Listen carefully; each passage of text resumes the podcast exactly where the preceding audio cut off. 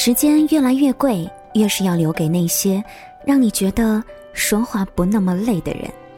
不知道你是否和小妖会有一样的感触呢？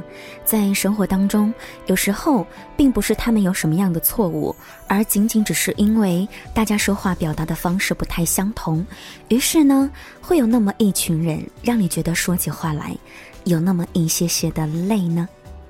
你好，我是李小妖，欢迎收听《时光听得见》，每个周一到周五的晚九点准时和你见面。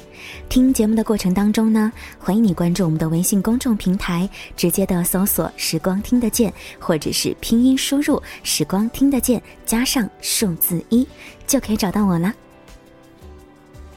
在生活当中呢，和这样的一群人说话，总是会让人觉得有点累。比如说，你还没有说完，他就打断你；刚解释过的问题，重复问上了好几遍，有一句没一句的回应着。原本两分钟就可以讲完的事情，解释了两个小时还没有妥帖，时间浪费了不少，还不能有效的解决问题。如果说在你的身边有这样的人，能避而远之的，不如远离吧。不要在说话累的人身上再多余的浪费时间了。这些人并不是因为沟通能力有多差，而是他们也许根本就不屑你说的，要么就心不在焉的听，要么先入为主，要么强加武断。有一本书的书名我印象特别的深刻：你永远都无法叫醒一个装睡的人，而你也永远无法说通一个态度有问题的人。扁鹊多次拜见蔡桓公，大王，您这病再不治，会越来越严重的。蔡桓公对医生心存偏见，医生都喜欢成天给没病的人治病，用这种方法来证明自己的医术，不以为然的回：“我没病，我不用你治。”扁鹊就这样三番五次的劝说，而每一次都是徒劳。我喜欢的主持人蔡康永，曾经在书中写道：“对于天生防卫心强或者是个性冷淡，只需有理的说清楚该说的话，就可以闪了。真正的沟通，也并非在于语言，而在乎彼此的态度。如果一个人交谈时态度有问题，就真的没有必要与之费口舌、浪费时间了。所谓舒服的谈话，是把别人的话放在心上。”相反，那些说话不累的人，要么一点就通，要么虚心听取，交流起来也很轻松愉悦。曹操看中了曹植的才华，想废了曹丕，立曹植为太子，于是呢，征求贾谊的意见，但是贾谊却一声不吭。曹操好奇地问：“你为什么不说话？”贾谊说。我在想袁绍、刘表废长立幼，招致灾祸的事情。曹操听完之后哈哈大笑，即刻就明白了他的意思，于是再也不提废太子之事。最最轻松而又舒适的交谈，莫过于此。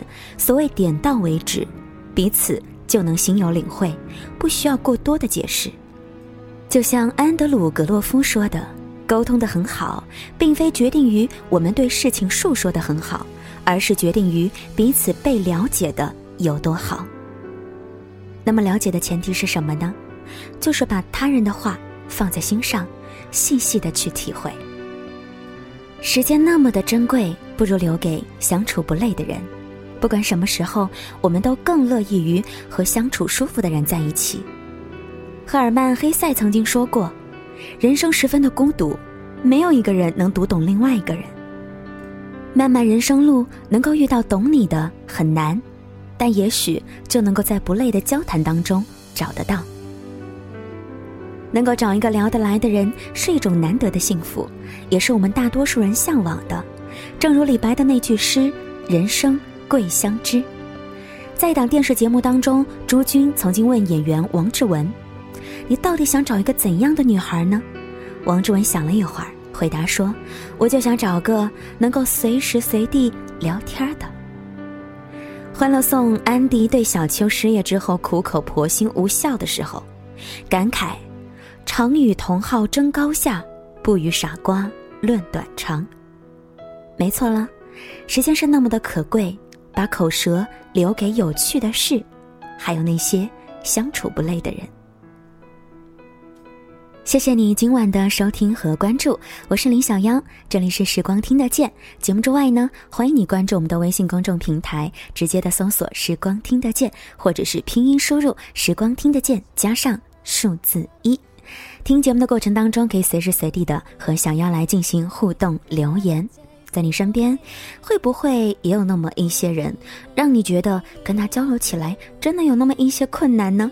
那么你是如何面对这样的一种局面的？来告诉我吧。晚安了，我们明天再会。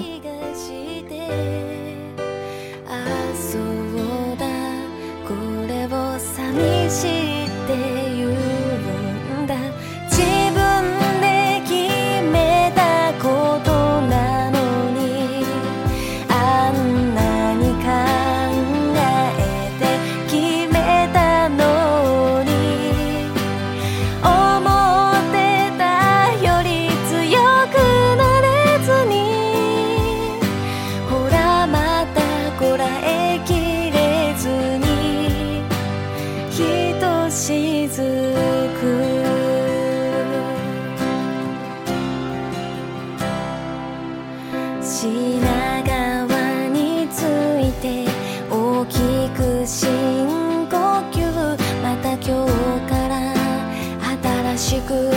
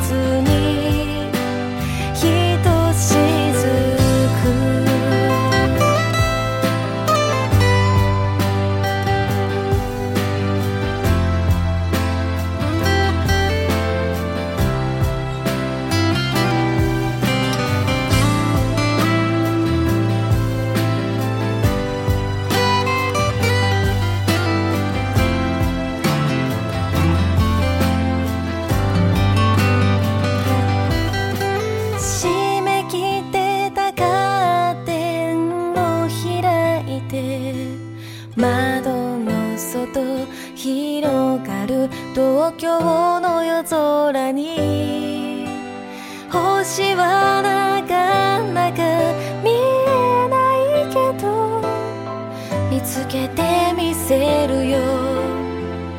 大きい